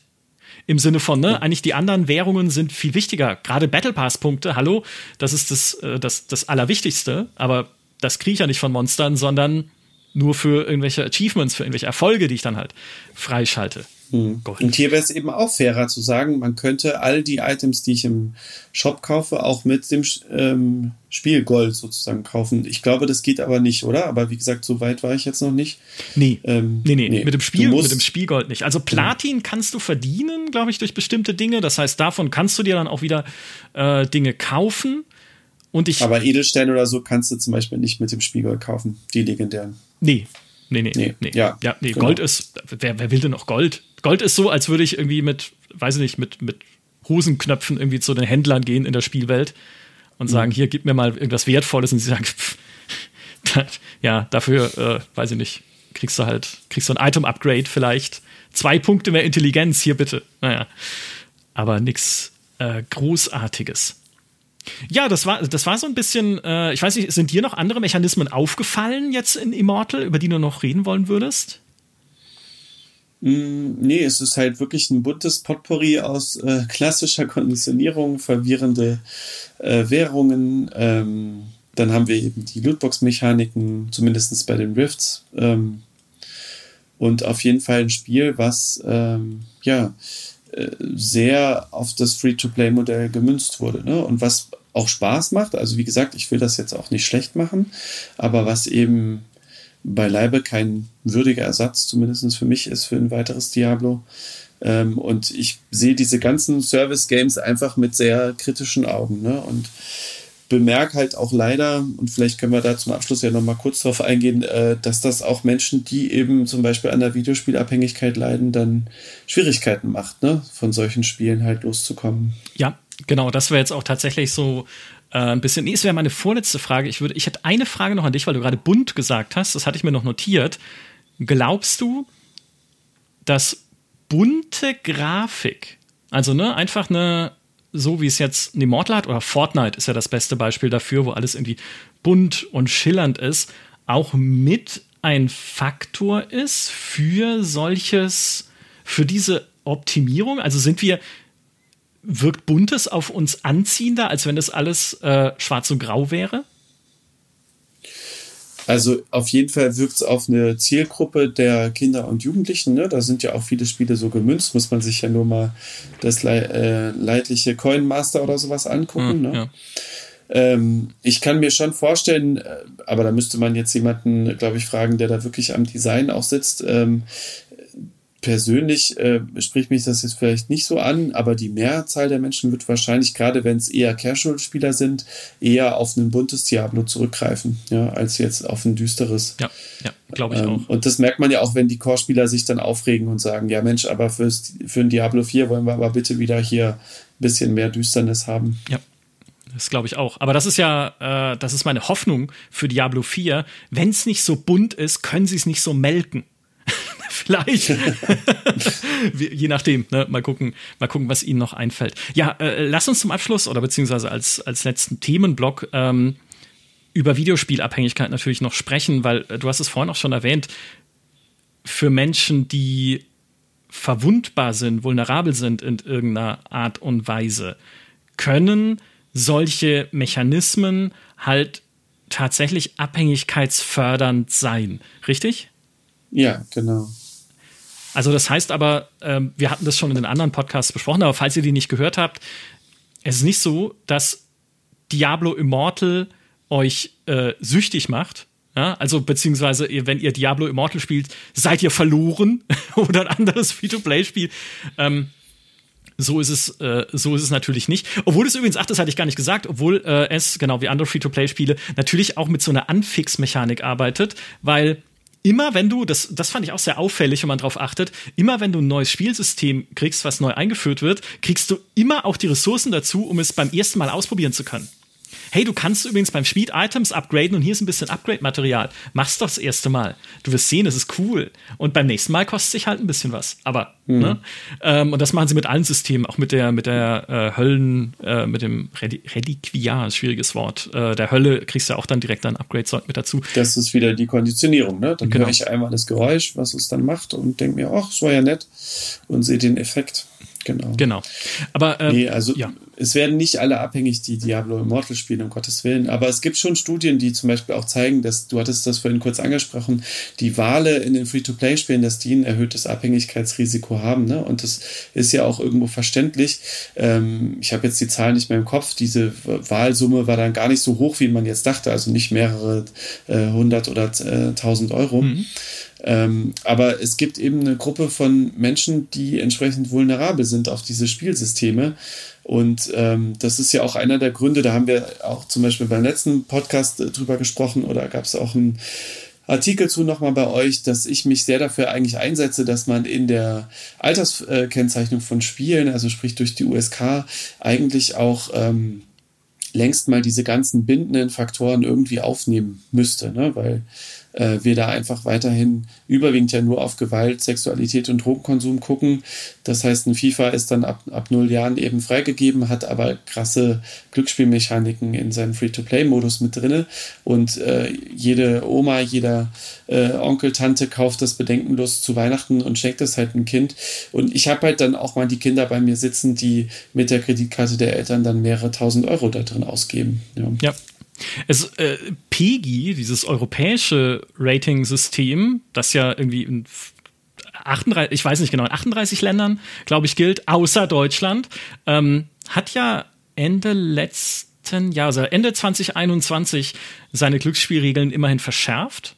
Also wenn Spiele Mechanismen enthalten, so sagt PEGI, die Glücksspiel oder Wetten um Geld anleiten, realistisch darstellen oder verherrlichen, dann werden diese Spiele automatisch eingestuft ab 18 Jahren und das muss dann, wenn es ein physisches Produkt ist, auch auf der Packung stehen und das gilt beispielsweise für Kartenspiele, bei denen man im echten Leben normalerweise um Geld spielen würde. Also Poker wäre jetzt meine Interpretation.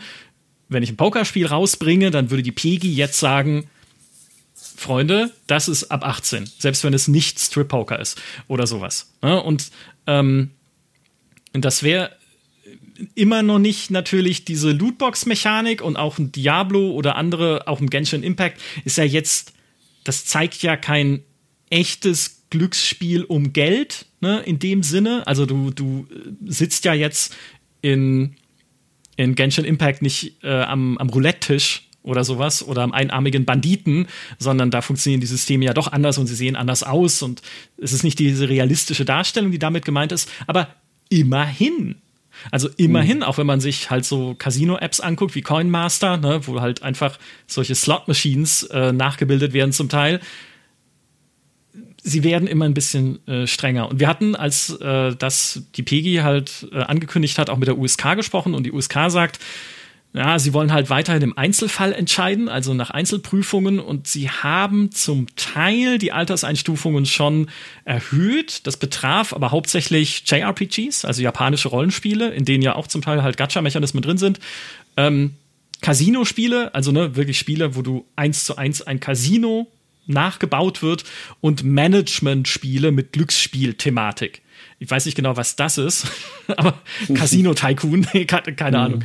Aber also auf jeden Fall noch in der Breite ist das, was, was du auch sagst und was du forderst, halt noch nicht umgesetzt, dass man sagt, hey, genau. sobald hier so eine Lootbox-Mechanik drin ist, sobald irgendeine äh, Zufallsmechanik, Glücksmechanik drin ist, bei der man auch echtes Geld natürlich mit einsetzen kann, sollte da eigentlich eine höhere Alterseinstufung draufstehen. Ja, und auch um das nochmal ganz klar zu sagen, also diejenigen von den Zuhörenden, die jetzt die anderen Podcasts vielleicht auch schon gehört haben, wissen das vielleicht schon über meine Person, aber äh, den anderen will ich es nochmal ganz klar sagen. Ne? Ich, ich liebe ja Spiele ne? und ähm, ich fetze mich auch mal mit einem Manfred Spitzer, übrigens auch sehr zu empfehlender Podcast, wer da nochmal eintauchen will, äh, findet man bei YouTube oder in der ARD-Mediathek, äh, weil ich mich bewusst gegen solche Hardliner auch abgrenze. Ne? Aber ich mache mich natürlich auch sehr angreifbar. Ne? Ich äh, bringen den Jugendlichen bei, weiterhin spielen zu können, teilabstinent. Ne? Die müssen nicht ganz aufhören zu spielen und ich spiele auch selber.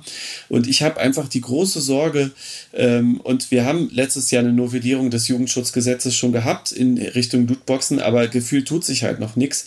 Ähm, aber wenn dann auch noch die Erkrankung der Videospielabhängigkeit offiziell anerkannt wird, dann wird es diese Diskussion geben ne? und die werden dann geführt werden. Und ich habe so ein bisschen Sorge, dass wir wieder Anfang der Nullerjahre landen, wo Counter-Strike ein Amoklauf-Simulator war. Ähm, und dann wird die Diskussion eben über uns geführt. Ne? Und es wäre eigentlich viel sinnvoller, wenn wir äh, diejenigen, die Videospiele mögen, diese Diskussion eben führen und sagen, hey, es gibt einen kleinen Prozentsatz von Menschen, ne, so die letzten Zahlen nach der Corona-Pandemie, wo es auch anstieg, sagen uns etwa zwei bis drei Prozent sind schon betroffen von der Videospielabhängigkeit und die müssen wir eben entsprechend auch schützen, sei es jetzt durch Altersfreigaben, durch Zugang zu Präventionsprogrammen, Therapie etc. und vor allem natürlich auch Kinder und Jugendliche noch mal in besonderem Maße schützen, ähm, auch wenn das natürlich lückenhaft ist ne, und man dann immer noch Eltern braucht, die da auch hingucken und so weiter. Ähm, aber wir wollen eben eine kleine Risikogruppe schützen und denen helfen.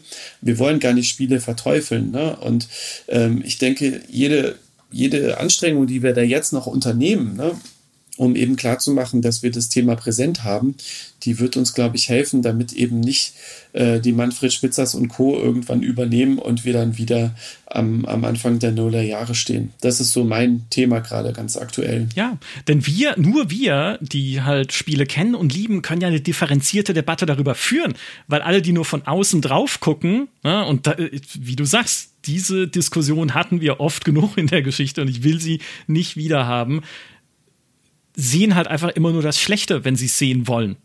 Und so sind Spiele nicht. Ja, natürlich lieben wir Spiele. Ich liebe sogar Diablo. Ich spiele sogar Diablo Immortal gerne. Ja, auch also zumindest Gameplay-mäßig auf dem Telefon finde ich, ist das echt ein fluffiges Action, äh, Action Adventure, sag ich schon, Action Rollenspiel natürlich. Also es geht tatsächlich nicht ums Verteufeln.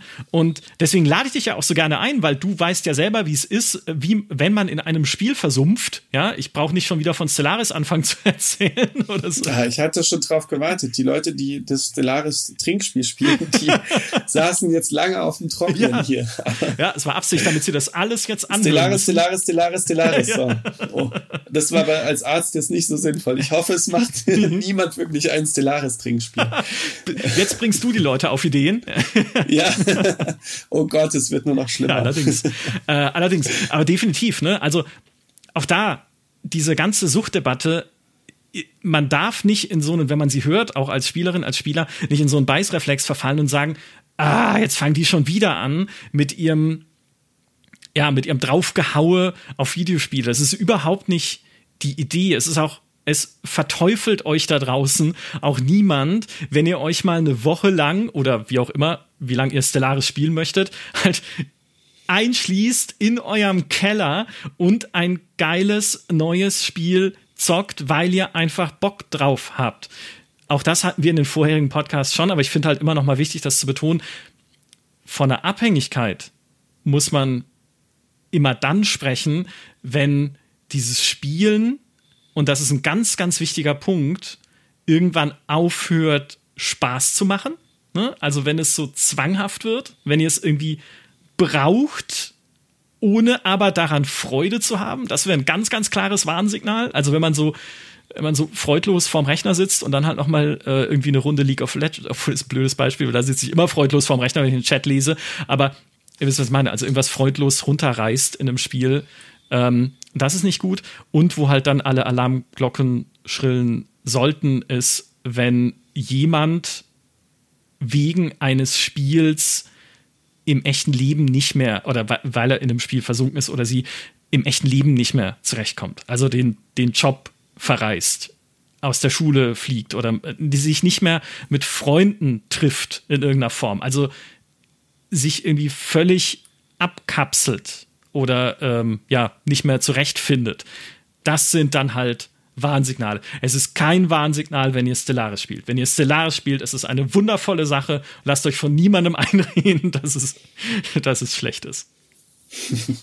war das gut zusammengefasst? Ich hoffe. Ja, den Rest klären wir, glaube ich, gleich nochmal im Nachgespräch, Micha. nee, du hast recht. Also es geht vor allem ja um, um darum, die Spielzeit ist gar kein Abhängigkeitsfaktor, wird auch von vielen Angehörigen nicht so gesehen. Ne? Mein Sohn ist abhängig, der hat acht Stunden gespielt und um die Jugendlichen dann ins Boot zu bekommen, erzähle ich dann äh, auch mal, wie, wie lange ich gespielt habe, wobei ich äh, gar nicht mehr dazu komme, acht Stunden irgendwas zu spielen.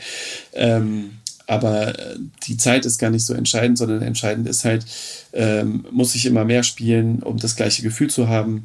Macht es mir noch Spaß? Leiden andere Lebensbereiche? Ne? Also ein guter Indikator ist immer, gerade jetzt im Sommer, ne, das Wetter ist schön, die Kumpels wollen irgendwie rausgehen im, im Park grillen oder was weiß ich was machen und man sagt, äh, nee, ich fühle mich gerade nicht so gut, ich bleibe lieber zu Hause und schmeiß dann irgendwie den Rechner oder die Konsole an.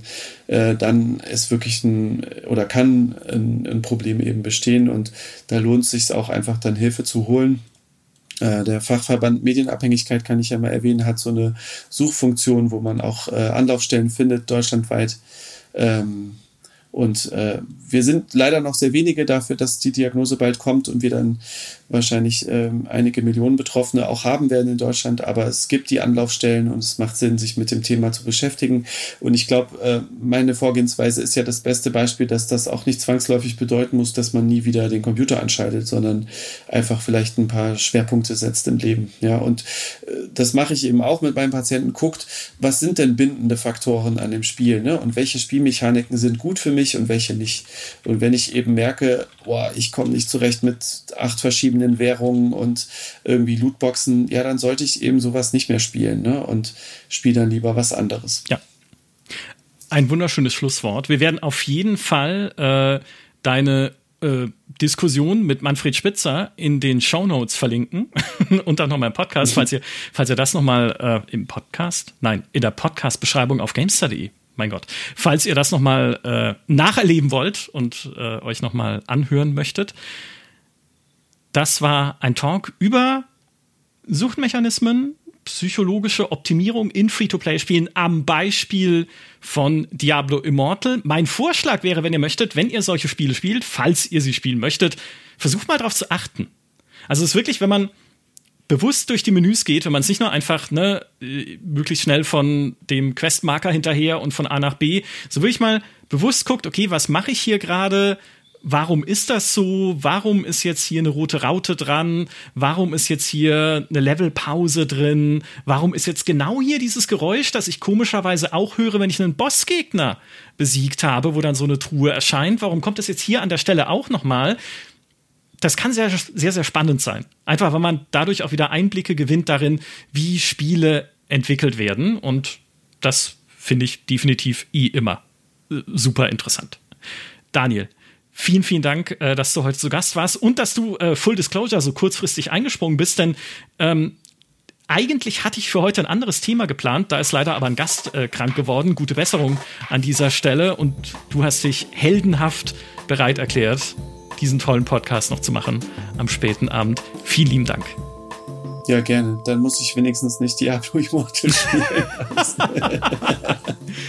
Alles klar, ich fahre jetzt nach Paris mit Frühstück. Ja, ja mach das. Ich hoffe, euch allen hat es auch äh, Spaß gemacht, uns auch diesmal wieder zuzuhören. Macht's gut und bis zum nächsten Mal. Tschüss. Ciao.